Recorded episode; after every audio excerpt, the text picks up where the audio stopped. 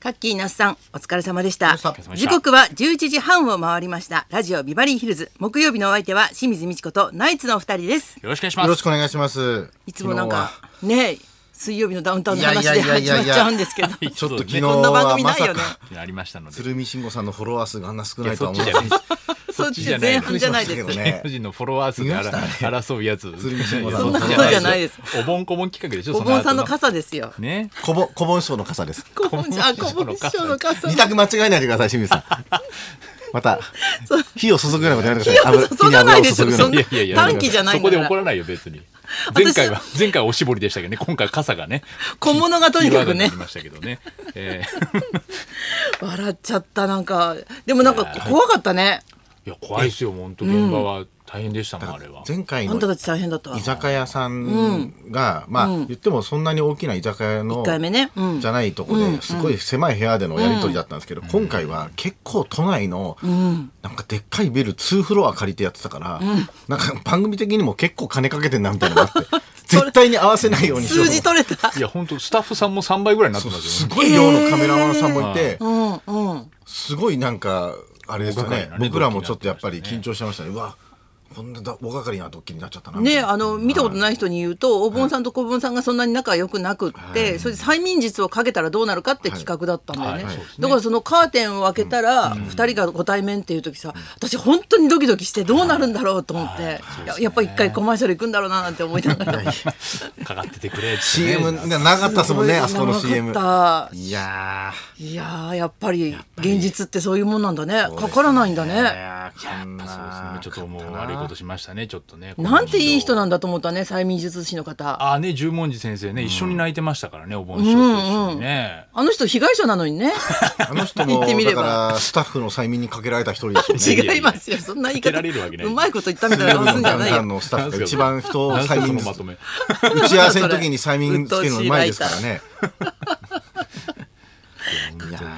かからないもんなんだね。そうですねで十文字先生はそのななんですかお盆こぼん師匠の漫才が好きだから本当に仲直りしてほしくてって言って泣いてたんですよ、おお盆師匠の涙もまあなんかねこういい涙なのかなって思ったんですけど泣いててその言ったのがあいつが謝ればいいのにって言ってたんで最後の一言ねそうそうそうそう。なんで私はだから、はいきっとあの二人の中では小盆さんが何かしたと。だからそれを謝れば、俺は大きな男、普通の男なんだから、許すよ、仲良くやれるよっていうストーリーがあったからこそ泣いたかななんとか。あれ見るとね、古文書がよっぽどのことしたのかみたいなふうにね。だからちょっとシーズン2から見た人わけわかんなかったですよね。やっぱりシーズン1見ないと。ないわ。シーズン2っていう言い方エピソード2から見た人はやめて。生意い気、やいやいや傲慢。だからちょっとやっぱり。ある意味失敗企画なんですよ、あれ。小室師匠がまだあのダース・ベイダーになる前のシーズン1をエピソード1をね見てアナキンのダー時クのサイド落ちたみたいな言い方するんだな。あの傘じゃあれだったら、ライフセアナキンーはバーだあったいんつだ。はも うライトセーバーじゃない、あの傘は。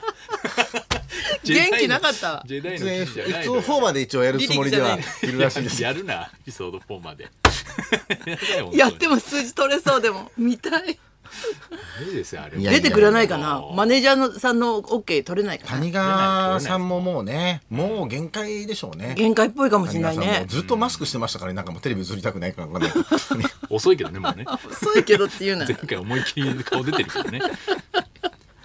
まあだからもう第3弾はねちょっとどうなんですかねやらないのかなまあしばらくはちょっとでも放置しといた方がいいよねやっぱそりゃり警戒がすごいですからね第1弾終わった後の小盆師匠が、まあ、仕掛けられた方なので、そりゃそうかええなんかちょっと東洋館に違う取材のカメラ入った時にこれあれ違うやろうなこれこれ水あれ水曜日のやつじゃないやろうなみたいな稽古師匠のなんか密着の番組とかでもこれちょっとえこれちゃうちゃうやろうなちょっと違うかみたいな警戒心す ごい。警戒心いや、じゃあ無理ですね、もうね。もう無理です、そうですもねうこれは。はいいいですねでもそのタイミングなのかわかんないけどお盆さんが YouTuber になったとかそうなんですよ。これすごいですは、なんかあのこれはまたドッキリとはまたちょっと関係がなくてですね、あの東洋館ににゃんこスターが漫才協会入って、縄跳やってきびた飛ぶんですけど、袖に縄跳びがね何個か置いてあるんですよ、でそれをこぼお盆師匠が勝手に取って自分が舞台で縄跳び飛んじゃって。でそれでなんかあの受けたんですよ、でそれをにゃんこスターのあの女の子が、うんなんか自分のツイッターとかで、んなんか今日お盆賞乱入しましたみたいなこと言ったら、結構そのネットニュースになってなるほど話題になったんですよ、んでそれをお盆賞がん聞いて、なんかネットってすごいんやなって、急に言い出して、まあ拡散はね早いから、で YouTube っていうのがあるんやろっつってで俺 YouTuber になるわって言って、お盆チャンネルっていうチャンネルを立ち上げて、で今1個かな動画上がってました座りのいい名前だね、はいお盆チャンネル昔からあるみたいいいですか。 はいお盆チだかャらンネル放。送前は1000回ぐらいだったんですけど、昨日のあの番組の放送終わってからちょっと増えてましたね1万今1万5千ぐらい。 56000ぐらいになってましたへね、え、はいなんか楽器もやってるっていうそうなんですあの楽器をねそうですねあ。のトロンボーントロンボーンをね弾かれてるんですけども、あのちょっとこうなんていうんですかねあの、まあ、初期の頃の YouTuber みたいな感じでこれやられてその言い方ちょっ初期の YouTuber 昭和の仕上がり昭和のそれずっと平成の平成の YouTuber ですね平令和にな成る前の。令和前の令和前のなんか YouTuber ちょっとそういう第感1回目ですからね、ええまだまだこれから多分いろいろ面白いやつを上げていくんだと思うんですけどうんうんうんはい最後はあれだね古盆賞をゲストとか呼んでねまあそういうプランだと思いますよ多分お盆師匠の中でえそうなんですか そうなんですかって言われても分かんない、ねえちょっと今の無責任な発言ですけど大丈夫ですかいやいやいやいやそ恥を知りなさいい やめてやめてミくださいハジュンやめてくださいよ野党みたいに言わないで ください二波順ミハジュンって言わないですからミハジュンってなんだよ流行ってどなんいなから略し方でそうですよね、はい YouTuber 始めまして、ねええでもお盆さんは泣いたしはい催眠術師も泣いた、はいそして 土屋先生も泣いたってこと聞いたんですけどいやそれはもう 全然あれですけどねわけわかんないですけど恥ずかしいです土ねラジオ曜で日のね空土気を曜日のララジジオでそうずっと出水さんを、ね、泣かそうってみんなで あの、ね、小林さんがちょっともうこれ最後だから あの前何回やってんの前回泣いたから出水さんね出水さんねちょっと悲しいですねみんな振ってたら、出水さんが泣いた後に俺がその受もけてらい読もうとしたら俺も泣いちゃって 意味わかんないですよめちゃくちゃか本っこ悪い当恥ずかしいですよそれはい空気読むへっどうもだったらありがとうございました だったらお盆賞の時に泣けよ そっちの方が思い入れあるだろ十文字先生が泣いてたからね全然思い入れないじゃん そっち全然ではないですけど全然思い入れないもおかし いだろ恥ずかしいですよ本当に。やっぱおかしくないのかな涙腺類線そうですね。なんかこう読むのがあれなんですよね。読むときになんかちょっと出ちゃうんですよね。僕そういうのが。なんかコントロールできないというかね私人が幸せそうに踊って歌ったりしてるとすごいグッときてうん泣きそうになるんだけど、あのディズニーランドとかもはいしょっちゅうこう泣きながら歩いてるわけ、私が、 え行くとしょっちゅう踊ったり歌ったりしてるじゃん、はいはいはいはいここでも泣いちゃったここでも泣いちゃったってツボがいっぱいあるわけですツねボがいっぱいあるから気をつけないとでもまあもう踊るんだぞって分かってるとちゃんとコントロールできるわけ。である日あのジムに行って、はい今日はちょっとあのエエアロビみたいなことをしますって先生に言われて、一応踊ってたらすごい感動しちゃってんでです一人で泣き始めたどういうことですかね。なんかあったんですか幼少期のねいやなんかトラウマがあるのかななんかあるんでしょうねなんか感動したみたい全然共感されない涙ですそう。 ねそうあの人なんかあって分け合い TRF とか見ても泣いちゃうんですか TRF とか見ても泣いちゃうんですか踊踊るじゃないですかエグザイルとかああいうのああいうなんなんていうのかなクールな踊りは大丈 夫なのあの椎名林檎系は大丈夫でそうじゃなくてディズニーとかあ「こんにちは」みたいなやつはすごいわあ 泣いちゃうんですか単純ですね。そういう意味ではね。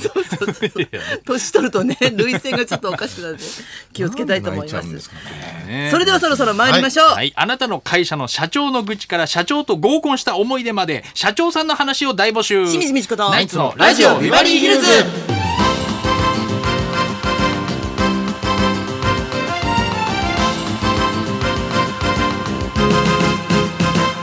まずはいつものようにリクエストの募集からです、はい、あなたからのリクエストを紹介する音楽道場破り今日のテーマは社長リクエスト、えー日本にある法人つまり会社の数はおよそ264万社、へということはおよそ264万人の社長さんがいるそうだね計算になります、元社長や社長の家族を加えると石を投げたら社長に当たると言ってもいいかもしれません本、えーそこで今日はあなたの周りのすごい社長とんでもない社長忘れられない社長の話を募集します、社長さんエピソードにリクエストを添えてお寄せください、はい花尾さんがあった中であの社長の中で一番の金持ちが寿司三昧の社長とかかもしれないですねああすごいだろうねねめちすごいだろうねゃくちゃ金持ってますもんねそうだよね、はいうんまあそうだね一応社長がいっぱい来る番組やってるけどね千葉テレビでね その中にすごい人いるかもしれないいないなかったなそういえばいなかったわけないでしょその番組その番組やってることもすっかり忘れてま忘れしてたたそういう番組もう8年やってるんですよねダメだなナイツザルだ忘れなてやたるんこですねはいという社長リクエストですといなかったってなんだよ寿司三昧もっといるだろ受付メールアドレスはヒルズアットマーク 1242.com 受付ファックス番号は0570021242採用された方には今日もニュータッチから美味しいラーメン1ケースをプレゼントそんなこんなで今日も1時まで生生放放送送